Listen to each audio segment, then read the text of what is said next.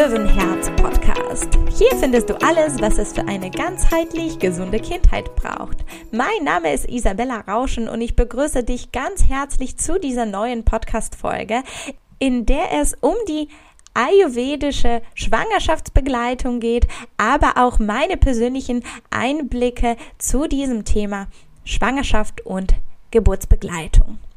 Ich hatte gar nicht beabsichtigt, dass diese Folge so lang wird und ähm, ja, die ist so ein bisschen zweigeteilt. Die erste Hälfte bezieht sich auf die, auf den Ayurveda und die zweite auf meine persönlichen Meinungen und Erfahrungen, die ich gemacht habe in meiner Schwangerschaft also tatsächlich ein sehr breites Spektrum an Themen, die ich hier äh, angehe. Und ja, ich wünsche dir einfach sehr viel Freude mit dieser Podcast-Folge. Und wenn du hier das erste Mal beim Löwenherz bist, dann begrüße ich dich ganz herzlich. Schön, dass du dabei bist. Ich merke gerade, ich habe mein Intro heute gar nicht vernünftig zu Ende angesprochen, macht aber nichts. Ähm, hier ähm, mit diesem Herzensprojekt unterstütze ich dich dabei, dein Kind mit Hilfe vom Ayurveda ganzheitlich und bedürfnisorientiert auf dem Weg zu einem gesunden und erfüllten Leben zu begleiten. Hier findest du also ganz viel Inspiration zu diversen Disziplinen wie Psychologie, Pädagogik, ayurvedische Kinderheilkunde oder auch Schulmedizin ja, rund um gesunde Kindheit. Herzlich willkommen, schön, dass du da bist. Und jetzt geht es los mit dieser neuen Podcast-Folge. Viel Spaß!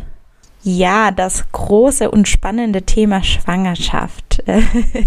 ich frage mich gerade, wo ich hier, wo ich hier am besten anfangen ähm, soll. Ähm, ja, vielleicht daran, dass ich tatsächlich der Meinung bin, dass jede Schwangerschaft ein, ein Wunder ist. Jetzt ähm, auch für mich, wenn ich daran denke, ähm, wie verrückt das eigentlich ist und was für ein großes Privileg das äh, für uns Frauen auch ist, dass wir sowas erleben dürfen. Und irgendwie ähm, finde ich, dass äh, jede Schwangerschaft ähm, irgendwas Magisches in sich trägt. Ähm, ja, was nichts anderem auf dieser Welt gleicht und ähm, was mich teilweise und gleichzeitig auch ein bisschen traurig macht, dass ich manchmal das Gefühl habe, dass es äh, heutzutage dieser Zauber so ein bisschen bei all den Untersuchungen und Zahlen und Fakten und Normierungen ähm, ja irgendwie so ein bisschen untergeht und ähm, nur weil ich es magisch äh, finde, bedeutet das natürlich nicht, dass ich die Schwangerschaft rund um die Uhr großartig und schön empfand. Äh, dem war nämlich nicht so, da komme ich gleich auch nochmal drauf zurückzusprechen. Aber nichtdestotrotz finde ich, ist es so ein besonderer Lebensabschnitt und ähm, ja, etwas ähm, was wir ruhig auch, finde ich, hier in unserer westlichen Welt ein bisschen mehr würdigen dürfen. Und ja, der Ayurveda bietet neben der Schulmedizin sehr schöne Empfehlungen zur Fürsorge für die werdenden Mamas und aber auch für die Babys. Und ähm, da gibt es natürlich auch einiges, was wir aus der Schulmedizin gar nicht kennen, ähm, nämlich schon direkt der Anfang. Im Ayurveda wird tatsächlich eine richtige Planungsphase, was die Schwangerschaft angeht, vorgesehen. Und äh, ich möchte dir sehr gerne einen Text vorlesen, aus der Shushruta Samhita. Und das ist ein alter äh, vedischer Text oder Sanskrit-Text über Medizin und aber auch Chirurgie, die einen sehr hohen äh, Stellenwert, also dieser Text hat einen sehr, sehr hohen Stellenwert ähm, in der ayurvedischen Medizin. Und ähm, ich finde, das äh, wird hier alles sehr plausibel auf einmal, warum wir eigentlich uns gerne auf die Schwangerschaft erstmal vorbereiten dürfen. Und hier geht's also los mit dem kleinen äh, Abschnitt daraus. Um ein gesundes Getreide hervorzubringen, ist es wichtig, dass die Jahreszeit geeignet und das Erdreich heil ist, dass ein Optimum an Wasser zur Verfügung steht und die Samen von erstklassiger Qualität sind. In ganz ähnlicher Weise ist es für eine ideale Empfängnis wichtig, dass Jahreszeit und Gelegenheit passend sind, dass die Frau und ihre Gebärmutter frei von jeder Krankheit sind, dass die verfügbare Nahrung für die Entwicklung des Fötus optimal und der Same, Sperma und Eizelle hiermit gemeint, gesund sind. Ja, irgendwie auf der einen Seite ein sehr spannender landwirtschaftlicher Vergleich, aber irgendwie äh, macht es uns auch ganz, ganz deutlich, wie wichtig das ist, dass eben der Boden erstmal für einen gesunden Samen, also nicht nur die, die Gesundheit von dem Samen selber, sondern auch natürlich, dass der Boden gut vorbereitet sind und ja, somit, dass alles gut wachsen und gedeihen kann. Und ähm, das ist in der Tat so, äh, dass im Ayurveda äh, das sehr gerne gesehen wird, dass sowohl die ähm, Mamas wie auch die Papas vor der Empfängnis eine große Ayurveda-Kur durchlaufen, die sogenannte Panchakarma-Kur.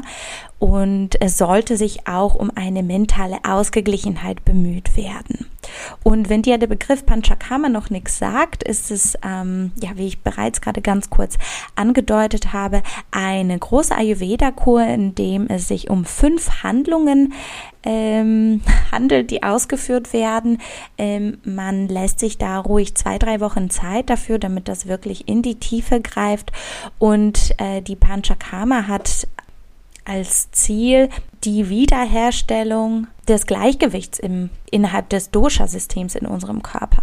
Ja, und das bedeutet, dass jeder möglicher Mist sozusagen sowohl seelischer als auch körperlicher Natur ausgeleitet werden sollen, damit wir eben uns bestmöglicher Gesundheit erfreuen dürfen, bevor es dann an die Sache rangeht sozusagen.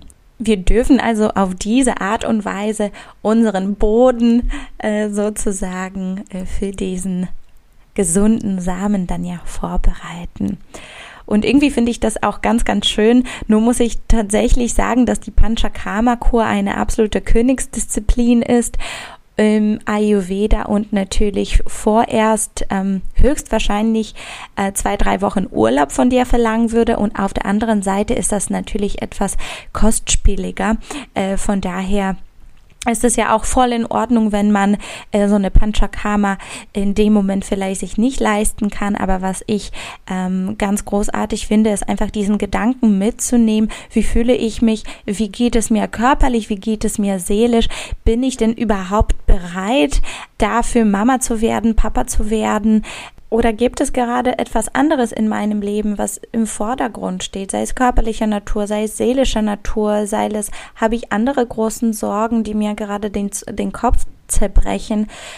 Einfach da schon für sich zu gucken, wo stehe ich gerade, auch mit mir selber in meinem Leben das ist, finde ich, ein sehr schöner Gedanke, den wir einfach so mitnehmen dürfen. Und ja, heutzutage werden auch sehr, sehr viele Schwangerschaften ungeplant und auch das äh, kann und darf passieren. Und in dem Moment finde ich auch, ist es auch genauso wichtig und wertvoll, sich die Frage zu stellen, okay, jetzt sind wir gerade in der Situation, wie können wir das bestmöglich für uns lösen? Also Laut dem Ayurveda ganz traditionell darf so eine Schwangerschaft ordentlich Vorlaufzeit äh, benötigen. Und übrigens insbesondere auch bei un unerfüllten Kinderwunsch ähm, empfiehlt sich auch eine Kur zu machen und dann im Anschluss mit bestimmten Kräutern sowohl den Zyklus als auch den Samen zu stärken. Das jetzt nochmal als kleine Randnotiz äh, apropos Panchakarma-Kur. Also nicht nur für die, für die Vorbereitung, ähm, sondern auch beim unerfüllten Kinderwunsch kann das eine große Hilfe sein. Ja, dann gibt es auch noch besondere ayurvedische Anwendung, die man noch vor der Schwangerschaft als Frau ähm, gerne für sich praktizieren darf. Das ist zum Beispiel Vaginalöl benutzen oder es gibt auch Behandlungen mit Kräuterrauch ähm, für den Unterleib zum Beispiel. Das ist so eine, so eine spezielle Kräutermischung, die man benutzen kann, um eben auch die Gebärmutter ähm, bestmöglich sozusagen für die Empfängnis vorzubereiten. Und das sind alles die Maßnahmen, die traditionell im Ayurveda schon im Vorab ähm, quasi durchgeführt werden und die wir hier im Westen eher dann praktizieren, wenn man merkt, oh, irgendwie klappt das nicht so, wie ich es mir wünsche oder vielleicht besteht eben ein äh, unerfüllter Kinderwunsch eine Zeit lang. Äh, da setzt man sich eher mit solchen ähm, Praktiken auseinander, aber ähm, genau, der Ayurveda sieht das eigentlich vor, äh, dass die Frau gerne schon ähm, und der Mann übrigens auch äh, sich früher auf die Schwangerschaft äh, vorbereiten dürfen, um eben diese bestmögliche Ausgangssituation für den Fötus darzustellen oder zu bieten. Und dann gibt es auch noch ein paar Kräuterchen, die ich dir total gerne vorstellen möchte, die man sowohl schon in der Vorbereitung äh, nehmen kann, einige von denen dann auch in der Schwangerschaft. Und äh, mein absoluter Liebling ist das Shatavari. Das ist die indische Spargelwurzel, äh, die sehr gerne dafür benutzt wird. Zum einen, um das Kapha-Dosha zu kräftigen. Das ist genau das, was wir haben wollen. Kapha steht ja für Stabilität, Strukturzuwachs. Ähm, genau, und Kapha-Dosha äh, überwiegt ja auch in der Schwangerschaft logischerweise. Und Shatavari ist aber auch sehr gut für die Nerven, Geist und die Psyche. Das heißt, wir haben auch eine Unterstützung ähm, der emotionalen Komponente, äh, die vielleicht so eine Schwangerschaftsvorbereitung, aber auch einer Schwangerschaft an sich ähm, einhergeht. Ähm, Shatavari unterstützt zudem die Laktation, also die Milchbildung und es werden ihm auch antiabortive Wirkungen zugeschrieben. Das heißt, es hilft oder unterstützt das, dass das Baby ähm, ja, wirklich auch gesund wächst und gedeiht. Und man kann, mm, also ein Shatavari-Pulver, also ich ähm, kenne das in pulverisierter Form, das kann man wunderbar in warmer Milch auflösen und dann ein Teelöffel morgens und abends, ähm, je nachdem, ähm, konsumieren. Ich habe das für mich sehr gerne abends immer eingenommen. Äh, morgens, ähm, ja, fand ich mein Cappuccino auf jeden Fall unersetzbar. Aber auch da darf jeder für sich gucken. Manche mögen Kaffee in der Schwangerschaft zum Beispiel auch gar nicht. Aber eben in der Vorbereitung auf die Schwangerschaft bietet sich Shatavari wunderbar. Äh, was mir an dieser Stelle auch noch ganz wichtig zu sagen ist, bei all den Kräutern muss unbedingt auf die Qualität geachtet werden. Ähm, da gibt es bestimmte Zertifikate, auf die äh, man achten sollte. Und ich würde auf alle Fälle zu den Bioprodukten greifen.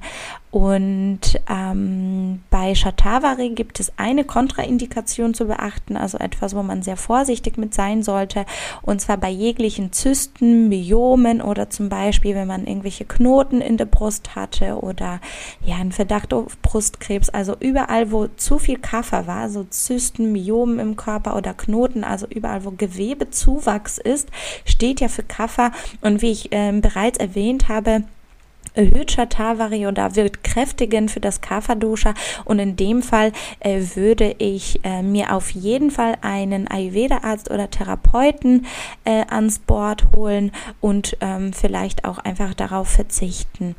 Und ähm, hier noch eine kleine ähm, Erzählung aus ähm, meinem Wochenbett. Es ist tatsächlich so, dass ich äh, direkt nach der Geburt ähm, unheimlich gerne Lust auf Shatavari hatte. Also ich habe mir äh, Shatavari mit warmer Milch und Mandelmus äh, von meinem Mann ans Bett bringen lassen und äh, ja, da konnte ich tatsächlich oder wollte nichts von meinem Kaffee hören und ähm, saß da in, ähm, im Bett und ähm, ja, habe mir jeden Morgen einen Shatavari bringen lassen und das ist so unglaublich, weil äh, ich so ein riesen Verlangen nach diesem, nach diesem Kraut auch wirklich hatte und auch nach dieser fettigen Milch. Also ich ernähre mich vorwiegend äh, vegan, vegetarisch und ähm, Kuhmilch gibt's bei uns auch tatsächlich sehr selten zu Hause und da ähm, war das wirklich so, dass ich so ein riesen Verlangen danach hatte, Shatavari mit Milch und so ein bisschen Mandelmus, also wirklich sehr viel Fett und am besten noch mit einem Butterhörnchen dazu. Und das war, es war die ersten Tage nach der Geburt auf alle Fälle mein Frühstück. Und da wollte ich tatsächlich von meinem Cappuccino auch nichts hören. Also hier finde ich auch, ist es so schön, wenn wir uns die Möglichkeit geben, auf unseren Körper auch zu hören, ähm, würde uns schon zeigen, was der genau braucht. Und insbesondere kann ja auch in unserer äh, Wartezeit, in der wir leben, äh, so ein Shatavari sehr erdend, sehr kräftigend ähm, äh, wirken, eben auch in dieser Zeit vor der Schwangerschaft, aber auch in der Schwangerschaft selber. Also mein absolutes ähm, ähm, Liebling hier, Shatavari. Äh, die Nummer zwei ist, oder was man machen kann, ist ähm, Aloe Vera Gel zu nutzen. Ich weiß nicht, ob du das in einer anderen Form kennst als ähm, nur im Sommer ähm, sozusagen gegen irgendwelche Hautrötungen oder ähm, Sonnenbrand. Man kann tatsächlich ein Teelöffel frisches ähm, Aloe Vera Gel ähm, mit ein, einem Glas warmes Wasser morgens trinken ähm, und das wirkt auch menstruationsfördernd. Ähm, so ein frisches Gel kriegst du auf jeden Fall in einigen Biomärkten. Die verkaufen manchmal frische Aloe Vera Blätter.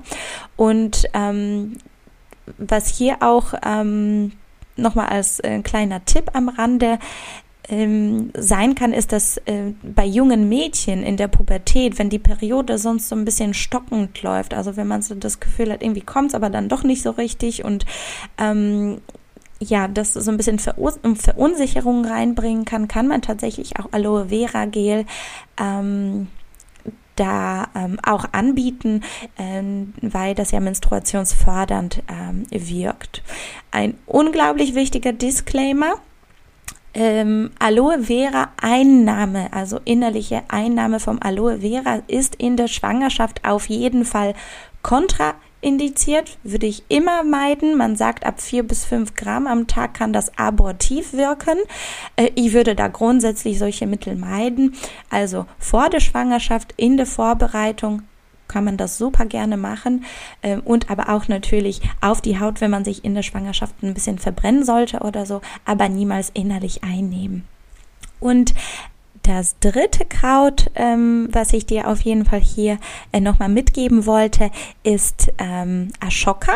Es gibt leider kein deutsches Wort dafür, aber ein botanischer Name ist Saraka indica. Und Ashoka ist ein Kraut, das auch äh, wunderbar bei Zyklusunregelmäßigkeiten benutzt werden äh, kann und aber auch wenn die Menstruation zum Beispiel sehr, sehr stark ist und ähm, wirkt zudem sehr gut gegen Regelschmerzen. Also das sind die drei Eigenschaften, die man sich auch sehr gut äh, zunutze machen kann, ähm, eben auf die Vorbereitung auf die Schwangerschaft, wenn der Zyklus auch ein bisschen unregelmäßig ist oder du da auch äh, Krämpfe oder ähm, ordentliche körperlichen Beschwerden auch hast.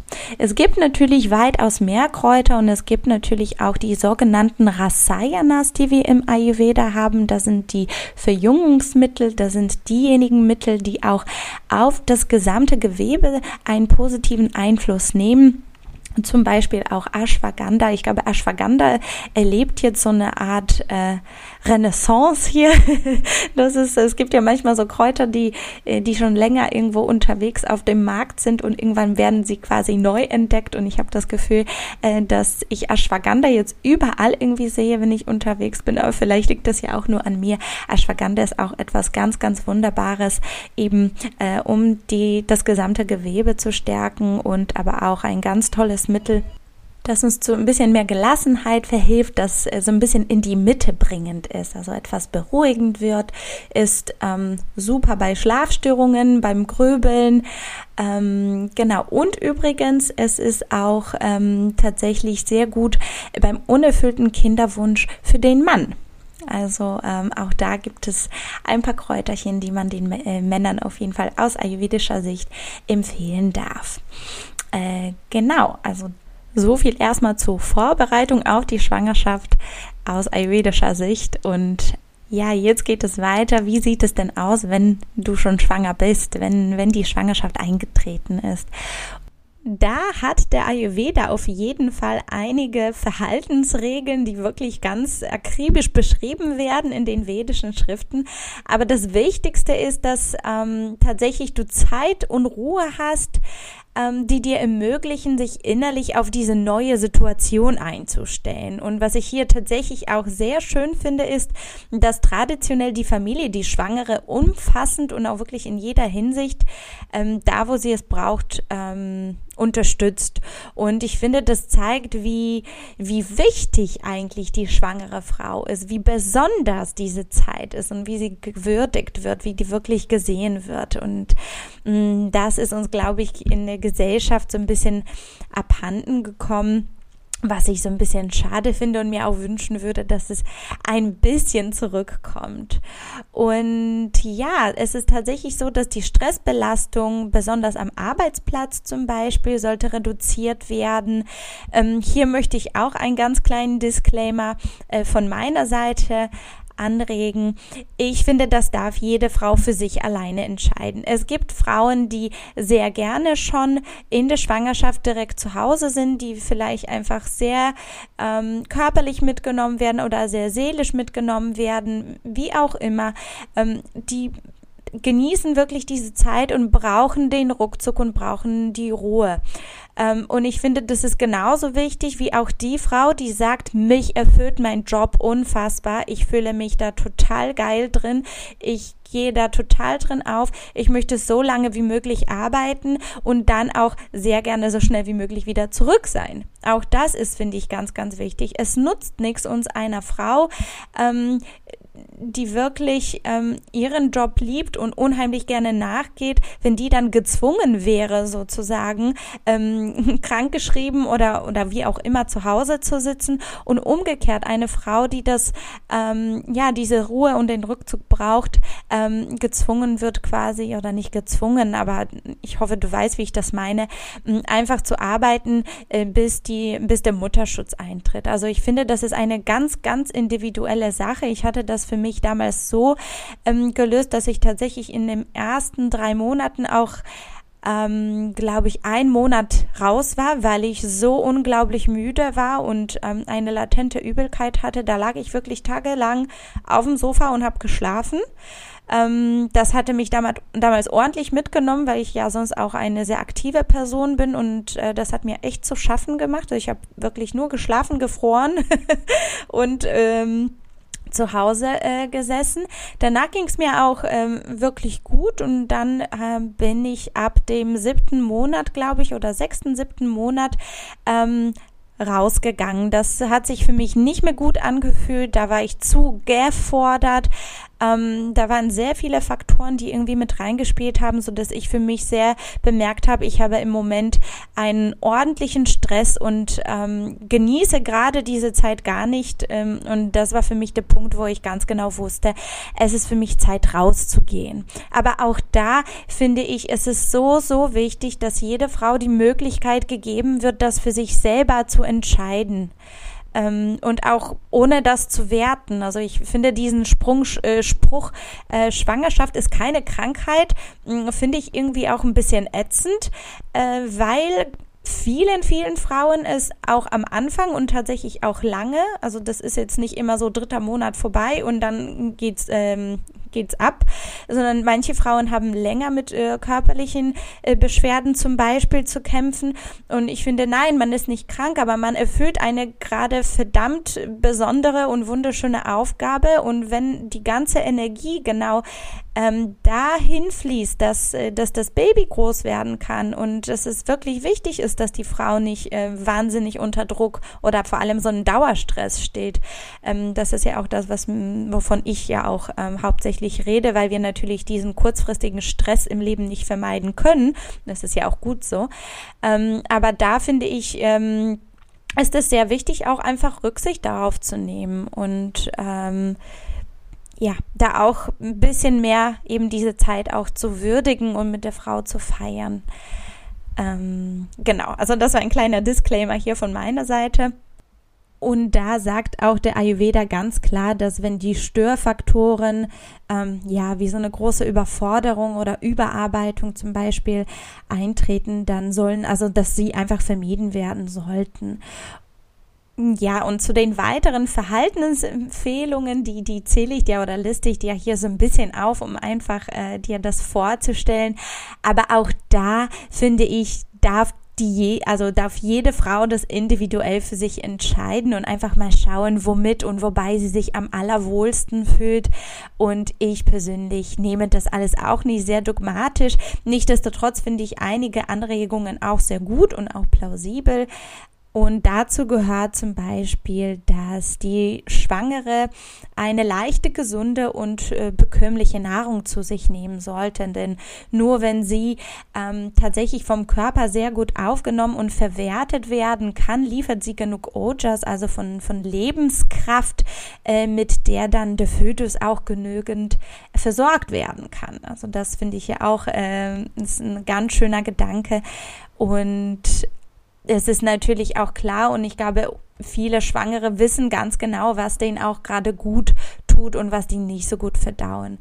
Ähm, auch da muss ich sagen, bei mir ging es zumindest im ersten Drittel nur darum, überhaupt irgendwas zu mich zu nehmen. Ich hatte gar keinen Appetit und ich hatte auch diese starke Übelkeit immer mal wieder gehabt. Ähm, und da habe ich mich am Anfang tatsächlich auch ein bisschen gestresst, weil ich dachte, oh Gott, oh Gott, ich muss jetzt doch so gesund essen und es ist jetzt so wichtig. Und irgendwann habe ich mir gedacht, so jetzt treten wir hier ein bisschen auf die Bremse und entspann dich doch mal und nimm einfach das, was du gerade brauchst. Und ich hatte damals, kann ich mich noch richtig gut erinnern, da hätte ich tatsächlich fast jeden Tag vom Geschmack her eine Tiefkühlpizza nehmen können. Ich glaube, das hing natürlich mit dem starken Salzgehalt zusammen. Ne? Da habe ich irgendwann so ein bisschen geguckt, ob ich das ähm, irgendwie anders substituieren äh, kann und wie ich äh, überhaupt essen kann. Aber auch da fand ich mich selber tatsächlich in so dieser Gedankenspirale, ich würde jetzt so ungesund essen und das wäre jetzt so schlimm äh, für das Baby und für mich natürlich. Ähm, da habe ich das Gott sei Dank aber auch für mich geschafft, ähm, mich da einfach ein bisschen zu entspannen und auch einfach das so anzunehmen, wie es gerade ist.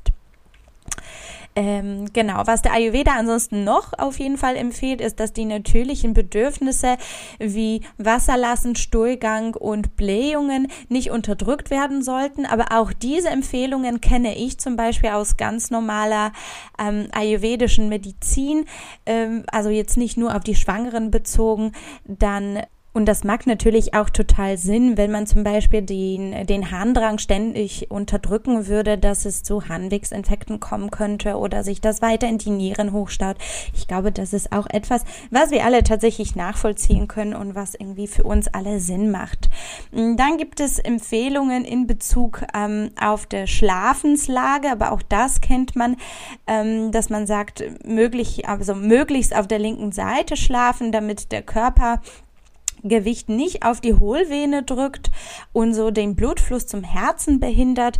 Auch da muss ich sagen, habe ich persönlich sehr, sehr lange auf dem Rücken geschlafen. Ich liebe es, auf dem Rücken zu schlafen, am allerbesten mit einem, mit meinen Armen tatsächlich über dem Kopf nach oben ausgestreckt. Und so lange es sich für mich gut angefühlt hat und ich das Gefühl habe, dass das passt, ähm, habe ich auch so geschlafen. Der Ayurveda empfiehlt außerdem, dass man in der Schwangerschaft natürlich lockere und bequeme Kleidung anzieht. Aber ich denke, auch da machen das ganz viele von uns Frauen sehr automatisch, dass wir schauen, wo drin wir uns wohlfühlen, um so durch den Tag zu gehen. Und ähm, was tatsächlich auch im Ayurveda noch besprochen wird, ist, dass man nicht spät in die Nachts aufbleiben sollte, denn das zum einen ähm, das Vata und zum anderen auch das Pitta Dosha erhöht. Und wenn wir vom Vata Dosha sprechen, dann möchte ich auch ganz gerne nochmal darauf zurückgreifen, was wir dann vor dem Schlafengehen vielleicht konsumieren. Also äh, irgendwelche aufregenden Filme oder Bücher, etwas, was uns aufwühlt, was uns zu sehr bewegt, ähm, darf auch vermieden werden, damit wir in den ruhigen Schlaf finden können und nicht ähm, zu starke Eindrücke verarbeiten müssen in der Zeit, denn auch das überträgt sich dann auf das ungeborene Baby. Ähm, ja, also rundum seelische Ausgeglichenheit ist das Stichwort im Ayurveda auf jeden Fall.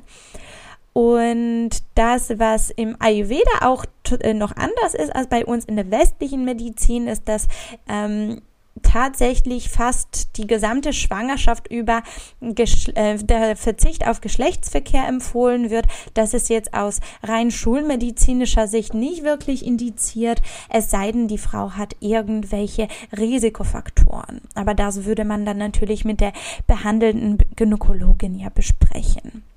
Eine sehr schöne Sache noch, die ich auch für mich in der Schwangerschaft gemacht habe, ist eine Bauchmassage. Äh, tatsächlich nicht vom Anfang an, sondern äh, irgendwann, wo mein Bäuchlein so ein bisschen größer wurde. Und da hat der Ayurveda ein ganz besonderes Öl zur Verfügung, und zwar das Davantaram-Öl. Und der Davantara war der Gott der Heilkunde, also der Gott des Ayurveda. Und das ist ein ganz besonderes Öl, weil es aus, glaube ich, über 100 Zutaten bestellt, äh, besteht. Also es ist ein sehr, sehr umhüllendes, schweres und nährendes Öl. Und ja, vermittelt so ein bisschen das Gefühl geborgen sein, gehalten werden und holt richtig, richtig runter. Das ist also ein sehr wunderbares Öl, was ähm, gegen Stress eingesetzt werden kann und eben äh, ein sehr typisches Öl rund um die Schwangerschaft, was dann direkt auch für das neugeborene Baby benutzt werden kann, wenn man direkt äh, mit den Ölmassagen starten wollen würde. Also das ist wirklich ein sehr nährendes Öl, das verstärkt auch das Kaffer und das ist ja auch das, was wir in der Schwangerschaft unterstützen wollen. Und äh, ja, hier auch noch am Rande ein kleiner, kleiner Tipp von mir, dass ähm, man bei Schlafstörungen äh, in den Nabel zwei, drei Tröpfelchen von diesem Davantaram-Öl in den Nabel ähm, reinlegen kann, weil Nabel unserem Stresszentrum ähm, entspricht und ja, kann somit auch stressbedingte Störungen äh, mildern auf jeden Fall. Und das ist ein Öl, das ich auch hier zu Hause hatte und immer mal wieder benutzt habe. Jedoch muss ich ganz klar sagen, mir war das irgendwann ähm, vom Geruch ein bisschen zu doll. Also diese ayurvedischen Öle haben schon eine sehr spezielle ähm, Geruchsnote, finde ich. Und äh, mir war das irgendwann ein bisschen zu doll. Also ich habe das immer mal wieder im, im Wechsel mit einem ganz geruchsneutralen Mandelöl äh, benutzt. Oder äh, vom Veleda gab es ja auch so ein Schwangerschaftsöl. Also ich hatte da so ein bisschen gemixt. Aber ähm, das Davantaram ist auf jeden Fall etwas, was ich dir empfehlen kann und äh, packe dir einfach in die Shownotes, falls du interessiert bist, dass du es dir angucken kannst. Es gibt dann auch tatsächlich einige ähm, Empfehlungsregeln, die sich auf den Schwangerschaftsmonat beziehen. Das heißt, man schaut sich, in welchem Monat die Frau ist und dann wird einfach geguckt, welche Nahrungsmittel bevorzugt zu sich genommen werden sollen.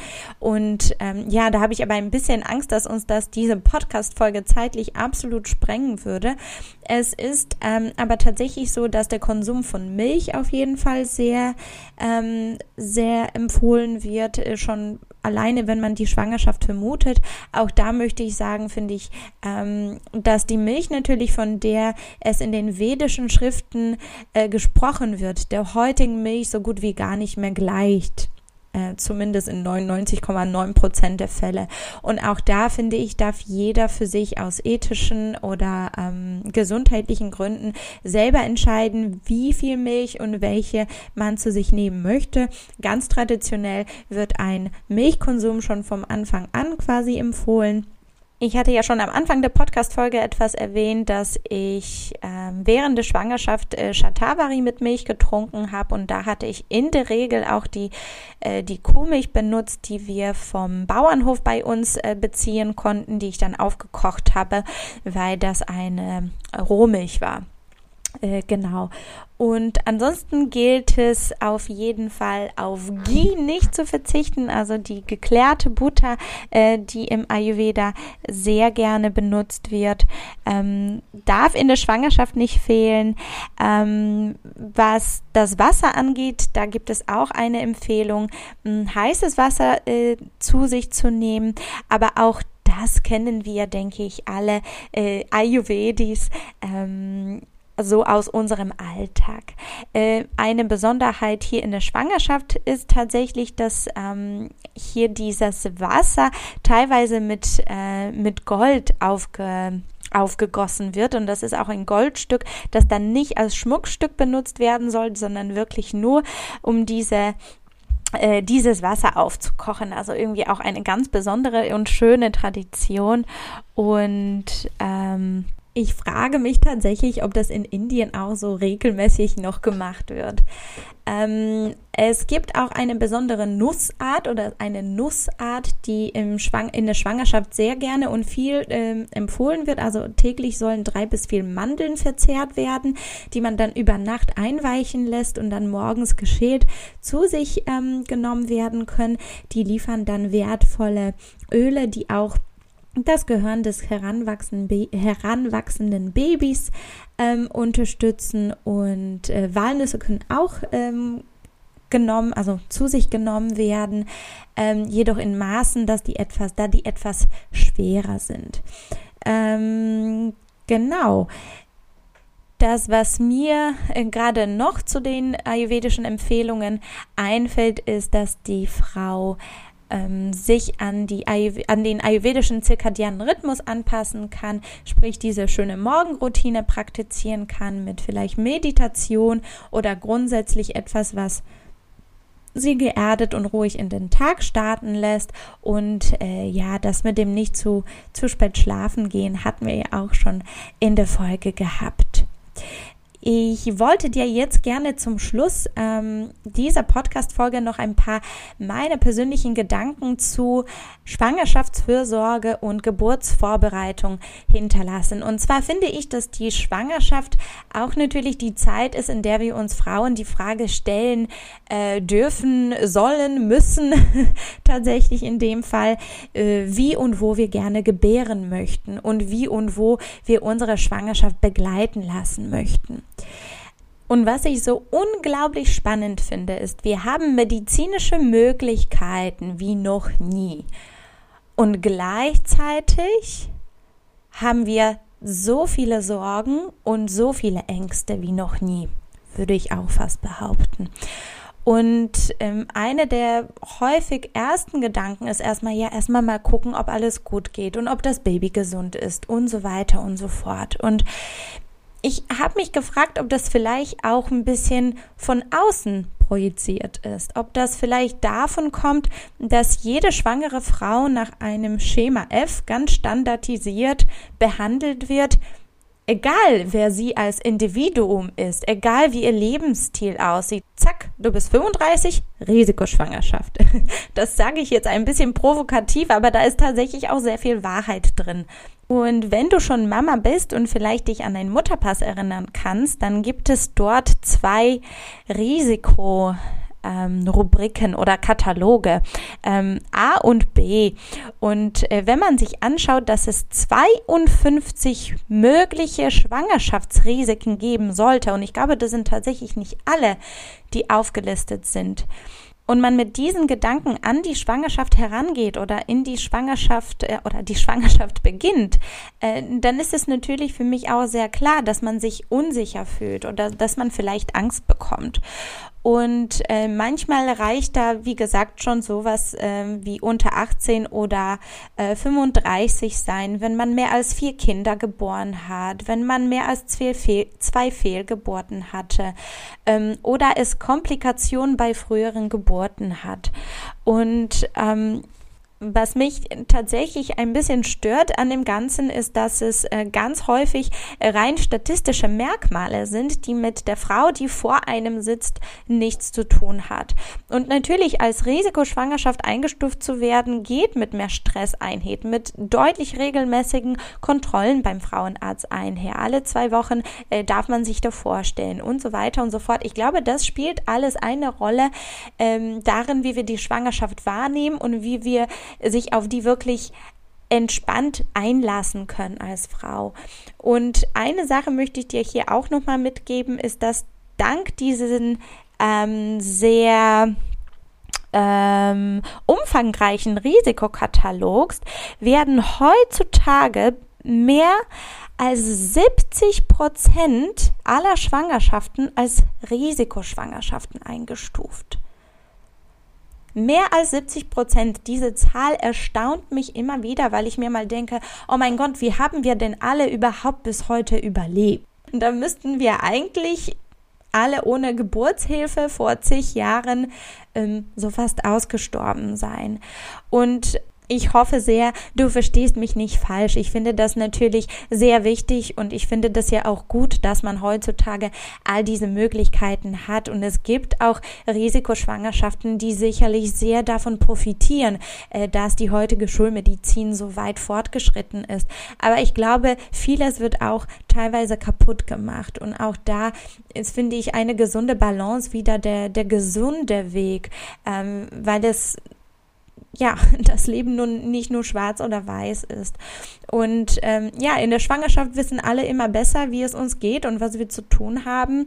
Ähm, auch da möchte ich dich ganz herzlich dazu einladen, dich einfach viel mehr auf deine Intuition zu verlassen und auf deine innere Stimme, weil die kennt dich tatsächlich am besten und ähm, die weiß immer sehr genau, ähm, was du brauchst. Und es fäll, fällt uns Frauen oder ich glaube insgesamt dann auch im Mama-Leben sehr schwer, sich manchmal abzugrenzen. Ähm, zum Beispiel zu sagen, ähm, ich möchte aber ähm, keine Blutuntersuchung oder ich möchte in der Schwangerschaft nicht gegen Influenza geimpft werden oder könnten Sie das CTG bitte leiser stellen? Ne, diese Möglichkeit gibt es zum Beispiel auch. Ähm, aber das, das weiß man halt nicht, weil man kommt da rein und wird so nach Schema F behandelt und es ist ja, heute sind sie im CTG. Ach so, okay, ja, dann äh, mache ich da mit. Ähm, und das ist ja auch gut so. Ich hatte ja auch alle alle Schwangerschaftsuntersuchungen ganz normal gemacht und auch diesen ganzen Katalog äh, mit abgearbeitet äh, sozusagen. Aber im Nachhinein habe ich mich manchmal auch gefragt, wofür ist das denn jetzt eigentlich sinnvoll?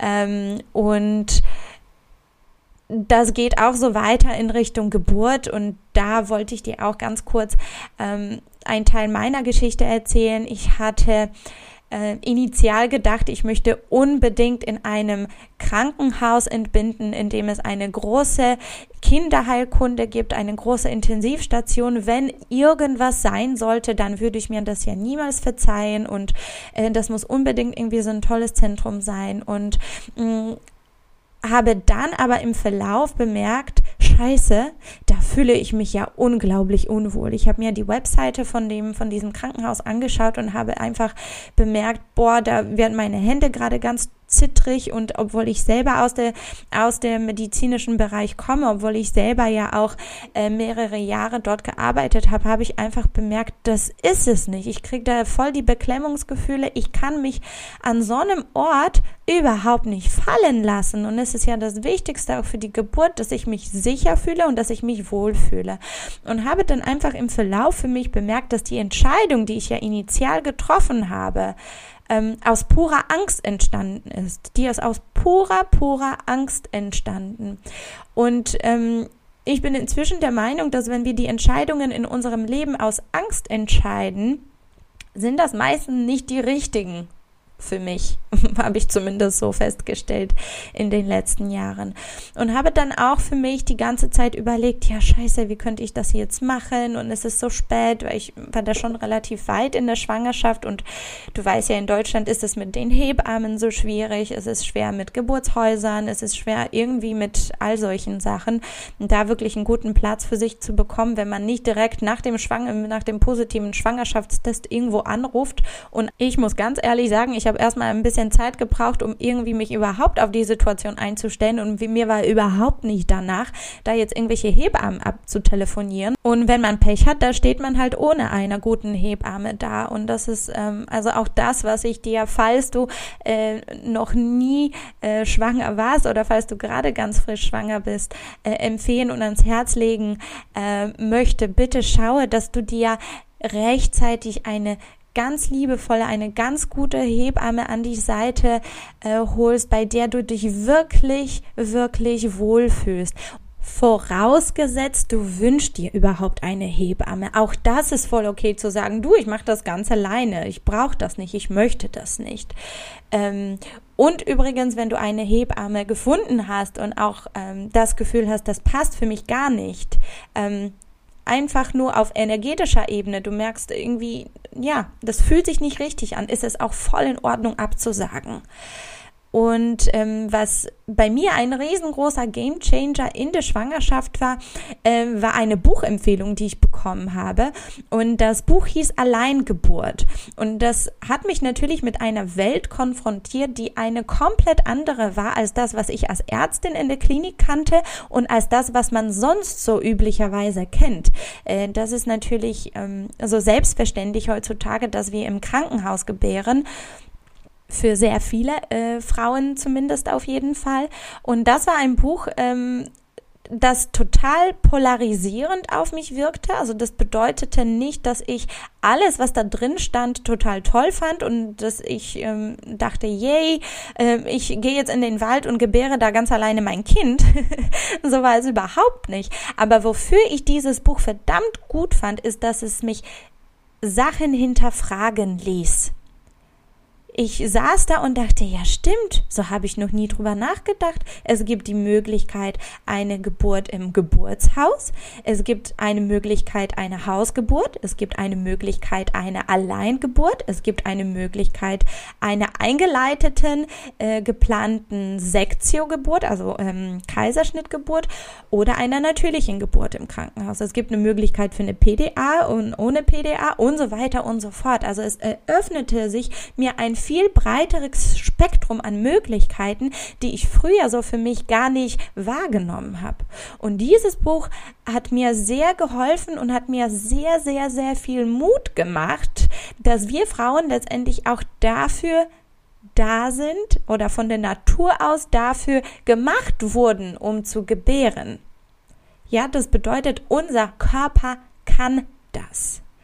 Und dieses Buch hat mir unglaublich viel Mut und Selbstvertrauen geschenkt und aus diesem Grund alleine würde ich dir dieses Buch auch in den Shownotes verlinken, einfach damit du gucken kannst, ähm, was schreibt diese Frau da. Das ist ähm, von der Sarah Schmidt, die ist selber auch Gynäkologin. Das hatte mich auch dann äh, damals ein bisschen äh, mehr äh, Glauben schenken lassen in ihre Worte, was natürlich auch totaler Quatsch ist, aber so war es. Und äh, das war ein Buch, das mich, wie gesagt, polarisiert hat und äh, mir breites Horizont und sehr viel Mut geschenkt hat. Und deswegen kann ich dir das ans Herz legen. Auch wenn das nicht bedeutet, dass alles, was da drin steht, mit dem, was ich möchte und was ich glaube, stimmt. Und egal wo und wie du gebären möchtest, ist es das aller, aller Wichtigste, finde ich, dass du das in Resonanz mit dir selber und wirklich deinem innersten Wunsch machst. Ich habe jetzt eine ganz kurze Anekdote, die ich dir auch erzählen möchte. Ich war bei einer Kreissaalführung in einem Krankenhaus und fand das so unglaublich, was der Chefarzt dort erzählte. Und zwar, sie hatten eine Frau dort, die eingeleitet wurde und hat dann Oxytocin bekommen und immer mehr und immer mehr und irgendwie ging das alles überhaupt nicht vorwärts. Und irgendwann ging der dann zu ihr ins Zimmer und hatte sich hingesetzt und äh, wollte mit der dann kurz quatschen. Und die ist ihm wirklich in Tränen ausgebrochen und erzählte, sie hat solche Angst vor der natürlichen Geburt. Sie möchte das auf gar keinen Fall. Sie hat sich schon immer einen Kaiserschnitt gewünscht und stand aber unter so einem enormen Druck, weil die Familie natürlich immer gesagt hat, ja, dann natürliche Geburt und unbedingt äh, Vaginalgeburt und so weiter, dass diese Frau trotz dessen, dass sie eingeleitet wurde, keine Wehen bekommen hat. Und ich saß damals da und habe wirklich Gänsehaut bekommen. Und auch jetzt gerade, wo ich das erzähle, merke ich, dass es mich so berührt, weil es ist okay. Wir lassen uns so häufig beeinflussen von, von all dem, was uns die anderen sagen und vergessen auf uns selber zu hören. Und ich finde, es ist völlig egal, wie du gebären möchtest. Tu das so, dass du dich da fallen lassen kannst, dass du dich sicher fühlst und dass es für dich stimmt. Wenn du denkst, wow, eine Hausgeburt, vielleicht wäre das was für mich, tu das. Egal, was du für dich entscheidest, tu es so, weil du die Mama dieses Kindes bist und du diejenige bist, die die Geburt macht, die diese Erfahrung macht. Und ich finde, das ist und bleibt eine Grenzerfahrung. Und das ist eine Erfahrung, die dir kein Mensch abnehmen kann, egal in welcher Form du die erlebst. Und du bist da und dein Baby, ihr seid die wichtigsten Personen und das beste Team überhaupt. Stehe für euch ein. Dein Baby kann nicht mitentscheiden. Entscheide du, was ist das Allerbeste für euch egal was die ganze Welt da draußen sagt, wie gefährlich, wie ungefährlich, wie echt, wie unecht deine Geburt sein sollte, tu das nur bitte mit vollem Bewusstsein. Ich glaube, sehr viele Frauen gehen einfach an die Sache Geburt einfach so, wie man es halt macht äh, und erlauben sich nicht mal zu hinterfragen. Und das ist das, was ich dir sehr gerne hier äh, mit dieser Folge auch mitgeben möchte. Und eine einzige Sache habe ich noch und dann bin ich ja auch fertig. Ich quatsche hier ohne Ende. Ich hoffe, du bist überhaupt noch dabei. Ähm, ist, dass ich das Gefühl habe, heutzutage gibt es auch so ein bisschen Trend in Richtung, die Geburt muss in einem Zen-Zustand und ähm, völlig schmerzfrei am besten verlaufen. Also ähm, vielleicht kennst du auch dieses ähm, diese Methode von Hypnobirthing, äh, wo man sich in äh, ja mit Hilfe der Atemübungen in so einem ganz ähm, ja, entspannten Zustand versetzen sollte und die Geburt dann auch vielleicht möglicherweise eben ohne Schmerzen verlaufen sollte. Ähm, da halte ich persönlich nichts von. Muss ich dir ganz ehrlich sagen. Ich hatte auch das äh, Hypnobirthing mir angeguckt. Ich hatte mir dieses Buch damals mit der CD versorgt und habe dann einfach mittendrin bemerkt, das nervt mich total, dass mir da gerade einer sagt, wie ich zu atmen habe. Und habe mir dann auch gedacht, ich glaube, ich werde das in der Situation schon für mich selbst am besten herausfinden. Und ähm, tatsächlich war es auch so. Und die Natur, auch da wieder, ähm, hat sich den Schmerz auch für irgendwas überlegt. Der Schmerz hat zu einem eine Schutzfunktion von uns, dass wir Frauen dann merken, okay, es geht mit der Geburt los, dann suchen vielleicht einen sicheren Zufluchtsort, einen Ort, wo, wie meine Freundin das mal gesagt hat, man sich einigeln möchte, äh, was ich auch sehr schön fand. Ähm, das heißt, es zeigt dir, okay, es geht los. Es zeigt dir außerdem, wie und wann du pressen solltest, um dein Perineum nicht zu verletzen. Also dein Darm, dass es möglicherweise nicht zu einem sehr komplexen und starken Riss kommt. Mir hat außerdem der Schmerz auch gezeigt, wie ich mich bewegen soll oder in welche Position ich gehen sollte, ob ich mich aus dieser Position überhaupt herausbewegen möchte und so weiter und so fort. Und ähm, was auch ganz wichtig ist halt, ähm, dass natürlich das Schmerzempfinden unter der Geburt ähm, von einer Frau zu Frau unterschiedlich ist. Und an dieser Stelle mir auch ganz wichtig äh, zu sagen, äh, dass es kein Barometer des Erfolgs deiner Geburt ist. Ich weiß nicht, wer sich möglicherweise das hier ein Indikator dafür überlegen sollte, aber das ist es nicht.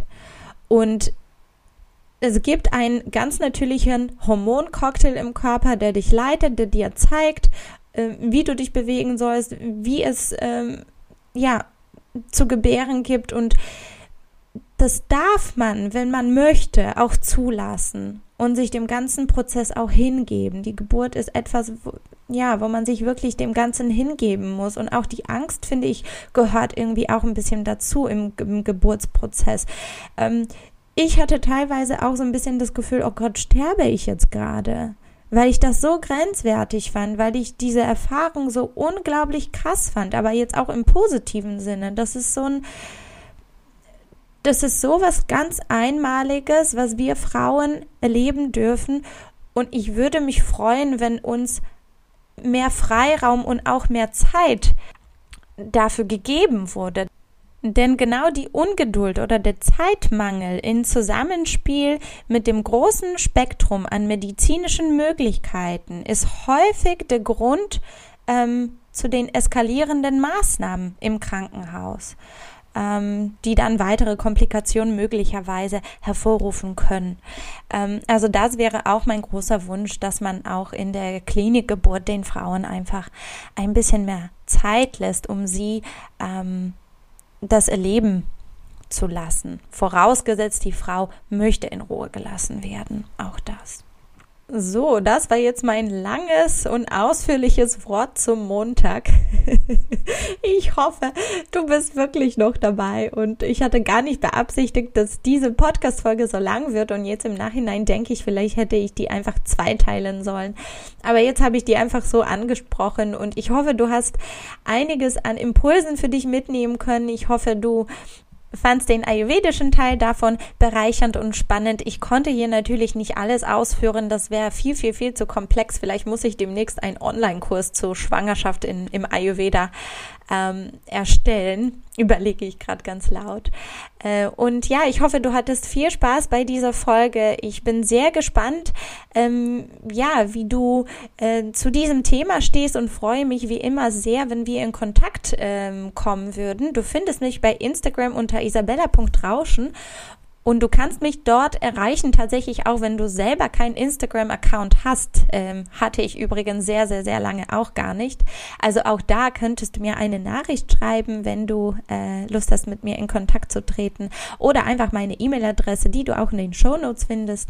Und ansonsten freue ich mich sehr, wenn du mir vielleicht ein paar Kommentare zu dem Podcast insgesamt bei iTunes hinterlassen würdest oder einen Kommentar oder eine 5-Sternchen-Bewertung, wenn du gerne hier vorbeischaust, denn das hilft mir ähm, sehr weiter gefunden zu werden. Und ich wollte mich auch sehr bei dir bedanken, dass du heute hier dran geblieben bist und dir eine sehr schöne Woche wünschen und freue mich jetzt schon auf ja, das nächste Wiederhören in zwei Wochen.